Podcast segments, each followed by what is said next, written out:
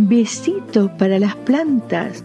Un encuentro con la naturaleza, donde conoceremos las propiedades nutricionales indispensables para una saludable alimentación.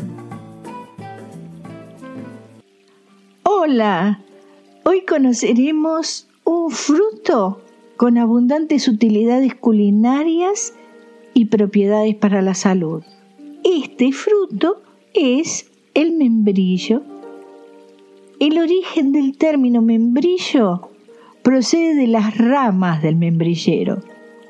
Cuando las ramas nacen, son tiernas, flexibles y resistentes como el mimbre.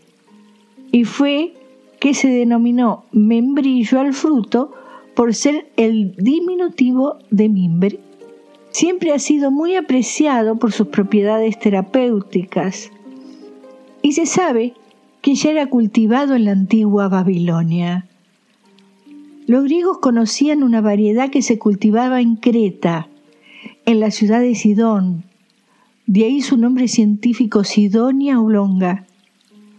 En Grecia el membrillero estaba consagrado a Afrodita, la diosa del amor y la fecundidad. En el libro de Plutarco, Vidas Paralelas, él contaba que las novias griegas mordían un membrillo para conseguir un beso perfumado antes de entrar en la cámara nupcial. Los romanos continuaron con la tradición de los griegos y representaban a la diosa Venus, que es la diosa del amor para los romanos, con un membrillo en su mano derecha. Además, solían dar de comer un membrillo a los novios como símbolo de suerte y fecundidad. El escritor y agrónomo romano Paladio, en el siglo IV después de Cristo, estudió la idea de coser tiras de membrillo en miel para reducir su volumen a la mitad, con lo que obtuvo una pasta para untar. Ya en el siglo VII después de Cristo, se difundieron recetas de jaleas preparadas con zumo de membrillo y con miel.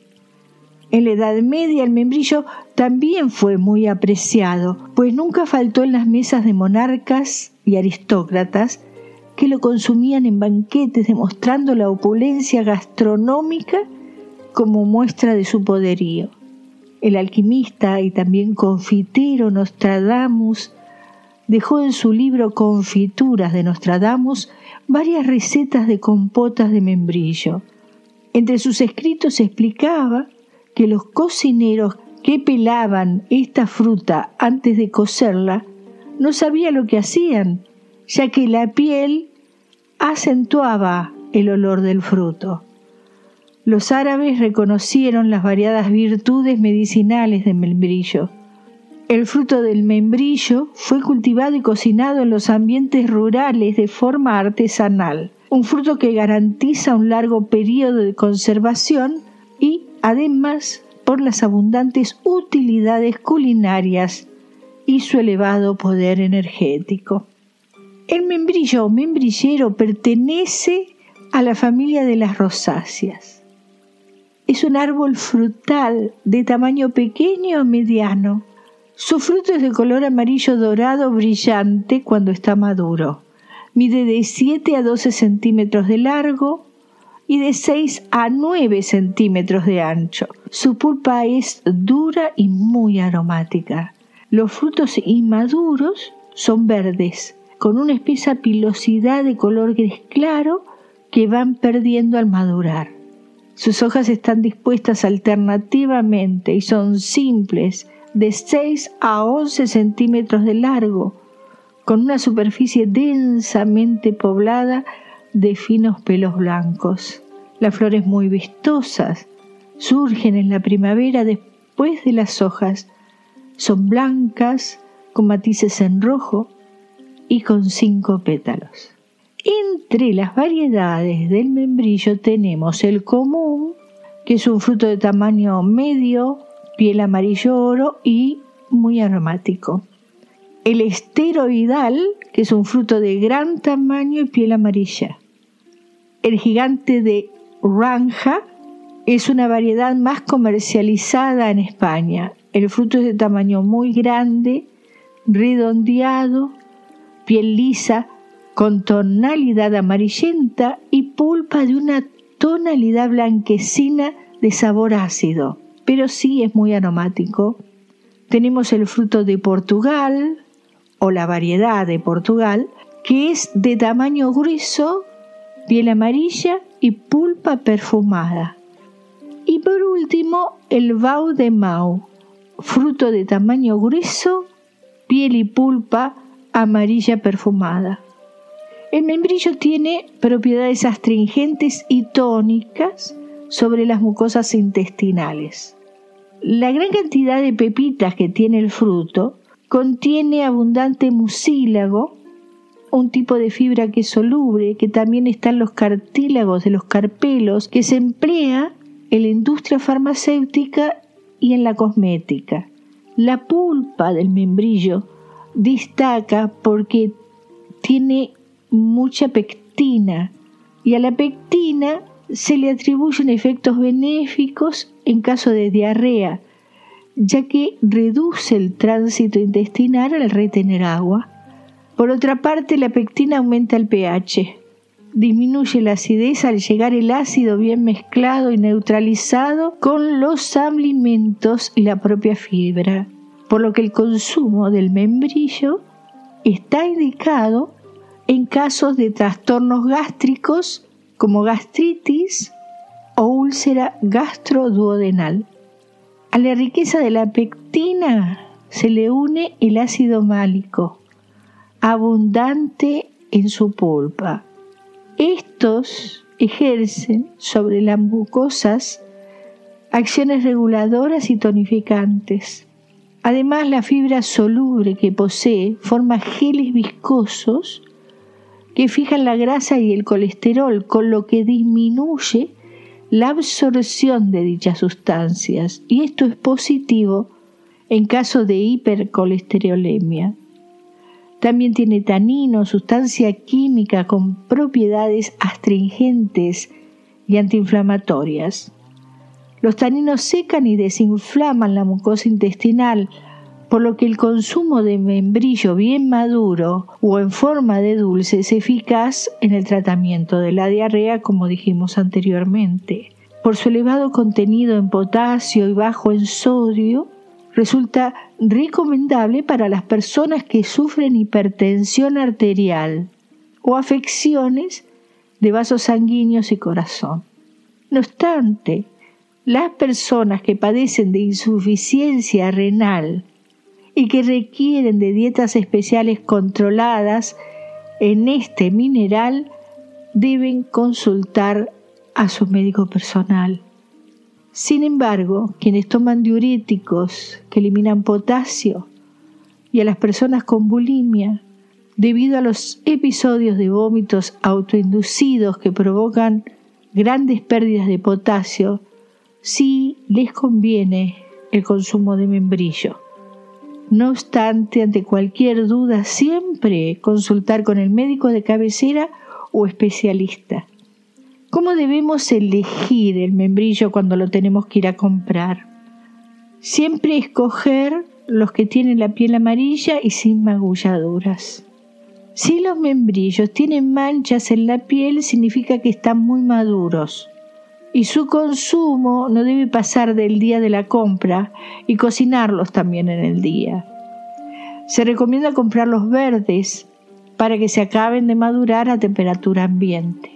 Para conservar los membrillos los debemos envolver en papel y guardarlos en el frigorífico y de esta manera se conservarán más o menos unas tres semanas.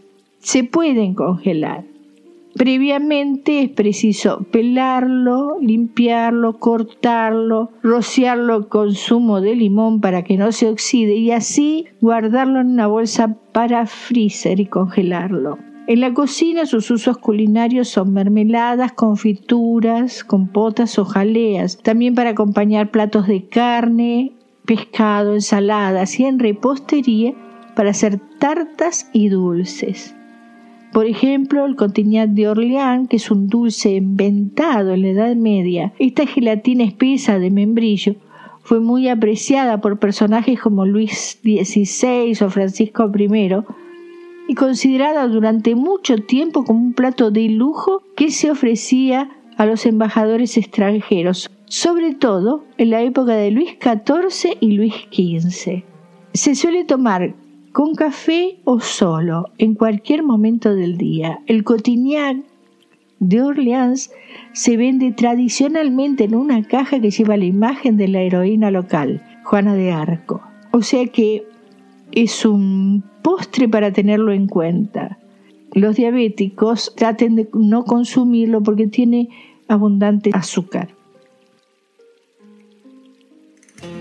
Hoy en España haremos un viaje a varias localidades cordobesas, como Carcahuey, Sagrilla y Priego de Córdoba, porque allí se celebran del 17 al 26 de octubre la fiesta del membrillo. Está organizada por los ayuntamientos de la zona donde se realizan concursos, comidas típicas, conferencias, degustaciones con membrillo, elaboración de productos artesanales en vivo, realmente una delicia para el paladar. Además de conocer estas regiones de Córdoba, preciosos lugares andaluces, ideales para recorrer mientras disfrutamos de momentos que podemos compartir en familia. En esta zona tendrán para ver tanto que se llevarán un pedacito de las preciosas regiones cordobesas, mucho para ver en monumentos y belleza natural, digna de destacar. Así que a programar, si no han salido de viaje, unos días diferentes en esta región, cuando ya el clima no es tan caluroso, porque los paisajes son un premio para los ojos y un placer para el alma. Nos despedimos porque la receta de hoy, pasta frola, una receta típicamente argentina. Esta receta es original de Argentina, ideal para acompañar el café, el té. En cambio, nosotros, los argentinos, nos encanta comerla tomando mate. Yo creo que les va a gustar. ¿Tomamos nota de los ingredientes? Comenzaremos con la masa. Un huevo entero. Una yema. 400 gramos de harina de pastelería. 200 gramos de azúcar. 200 gramos de manteca que esté blanda para que se pueda batir. Ralladura de limón o naranja o bien un chorrito de esencia de vainilla la esencia de vainilla líquida aquí en España se la puede conseguir en el Mercadona. Para aquellos que quieran elegir la esencia, tienen que agregar una cucharada. Yo le pongo ralladura de limón, pero cada uno elige el gusto que más le apetece. Una pizca de sal. Es importante porque resalta el sabor de la masa. Para el relleno 500 gramos de membrillo y agua cantidad necesaria. A preparar la masa, ponemos la manteca en un bol y batimos unos 4 minutos con batidora de mano. Les tiene que quedar como una crema. Luego le agregamos el azúcar y seguimos batiendo. Dejamos de batir y agregamos ralladura de limón o naranja o bien la esencia de vainilla. Y luego el huevo entero y la yema. Seguimos batiendo hasta que se forme una masa homogénea. Luego, cuando la han conseguido, dejamos de utilizar la batidora porque vamos a incorporar los ingredientes secos, que es la harina con la pizca de sal. Y como no vamos a utilizar la batidora, con una espátula cuchara de madera vamos a integrar la harina suavemente sin trabajar la masa. La vamos integrando bien suavemente y luego la ponemos en la mesa de trabajo y seguimos uniendo con las manos con movimientos lentos, aplastando y uniendo siempre sin amasar. sino como moldeando la masa. Una vez que la masa esté bien unida, se envuelve con papel film y se lleva a la nevera por media hora aproximadamente. Este paso es muy importante porque de esta forma la masa tiene el suficiente frío y descanso y así la podemos estirar de forma adecuada. Una vez que la masa se enfrió, la sacamos de la nevera y la rompemos un poco con las manos. Y luego la volvemos a unir, así le vamos dando calorcito para que sea más flexible y la unimos nuevamente sin amasar.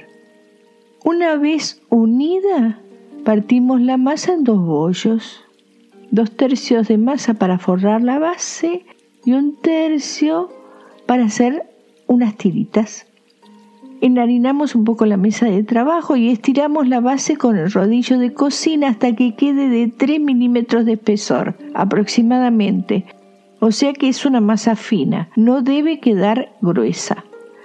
La enrollamos sobre el mismo rodillo y la colocamos en el molde de tarta enmantecado y enharinado y con la yema de los dedos vamos acomodando la masa en el molde prolijamente y pasamos por el filo del molde el rodillo para cortar la masa sobrante, que la podemos usar para hacer galletas. Mi abuela hacía lo siguiente, ponía la masa en el molde una vez que la habíamos partido en trozos y la unimos nuevamente, la ponía en el molde y la iba trabajando con las manos. La iba estirando, iba cubriendo la base y suavemente con los dedos la iba subiendo para los bordes y así la iba trabajando, siempre con los dedos. Siempre con los dedos y para que la masa quedara un poquito lisa también continuaba trabajándola con los dedos.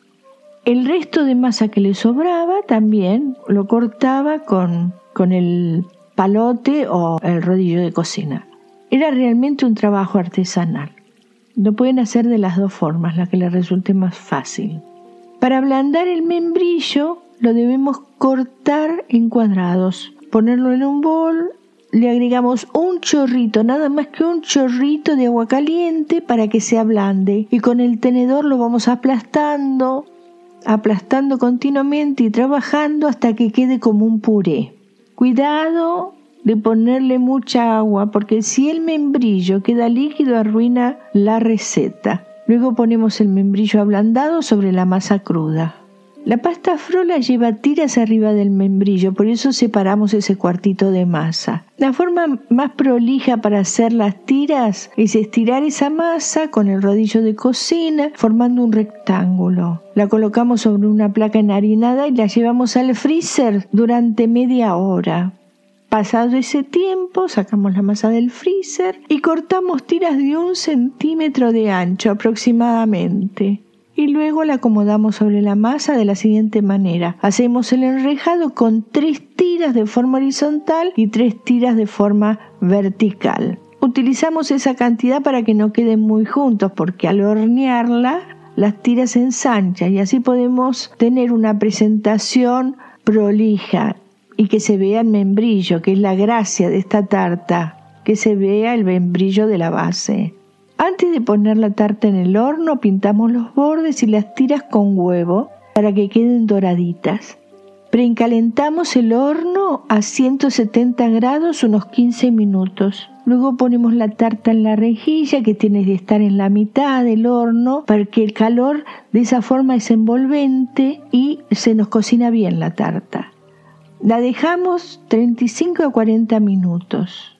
Cuando está el tiempo, la dejamos enfriar antes de cortarla, porque si la cortamos caliente se deshace.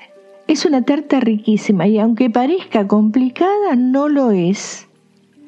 Ahora los invito a escuchar a Julia Senko en su actuación en, el Teatro Ya de Buenos Aires, una artista argentina que nos va a cantar una canción que ella misma dirá el título y los autores, esta canción nos levantará nuestras alas interiores para seguir adelante siempre. Gracias por compartir. Me despido hasta el próximo episodio de Besitos para las plantas.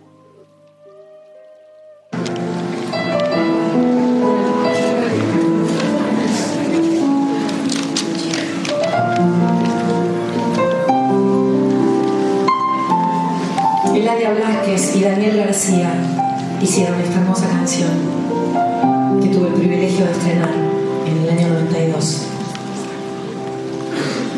Con las alas del alma desplegadas al viento, desentraño la esencia de mi propia existencia sin desfallecimiento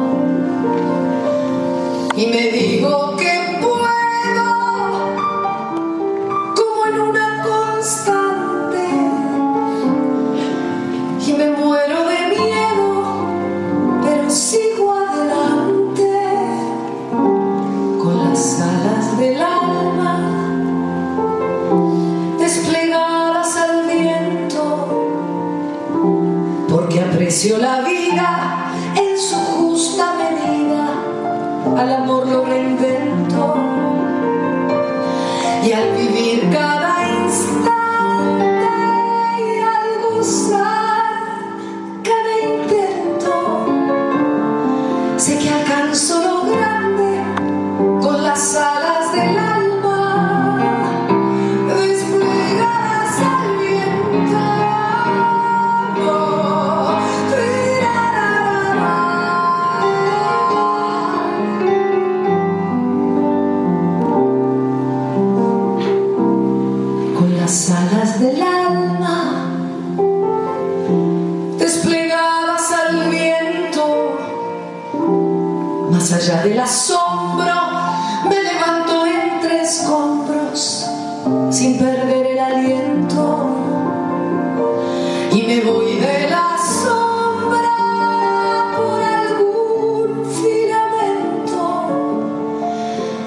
me subo la alfombra con la magia de un cuento con las alas del alma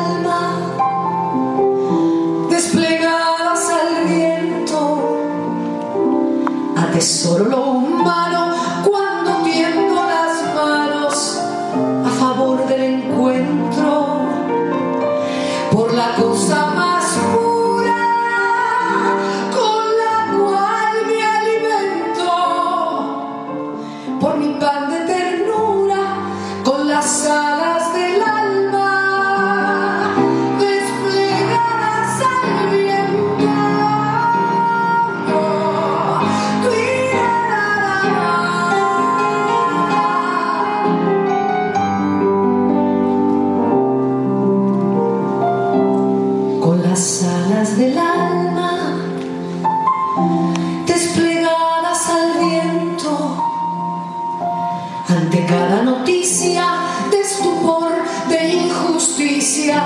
desangro por dentro y me duele la gente, su dolor, sus heridas, porque así solamente interpreto la vida con las alas del alma desplegadas al viento. Más allá de la historia, sin honor ni sustento, guardaré del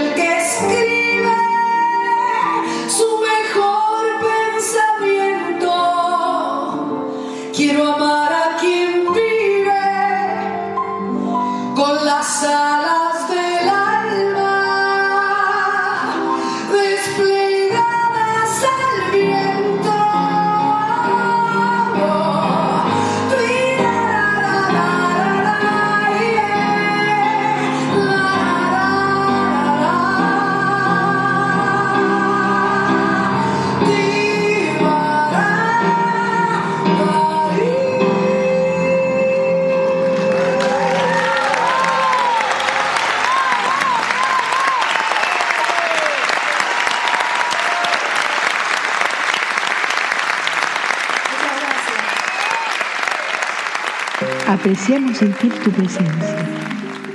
Comunícate con nosotros. Hazlo, Hazlo. vía Twitter en arroba trifón-media. Este episodio lo encuentras en Anchor, Spotify y en tus plataformas favoritas.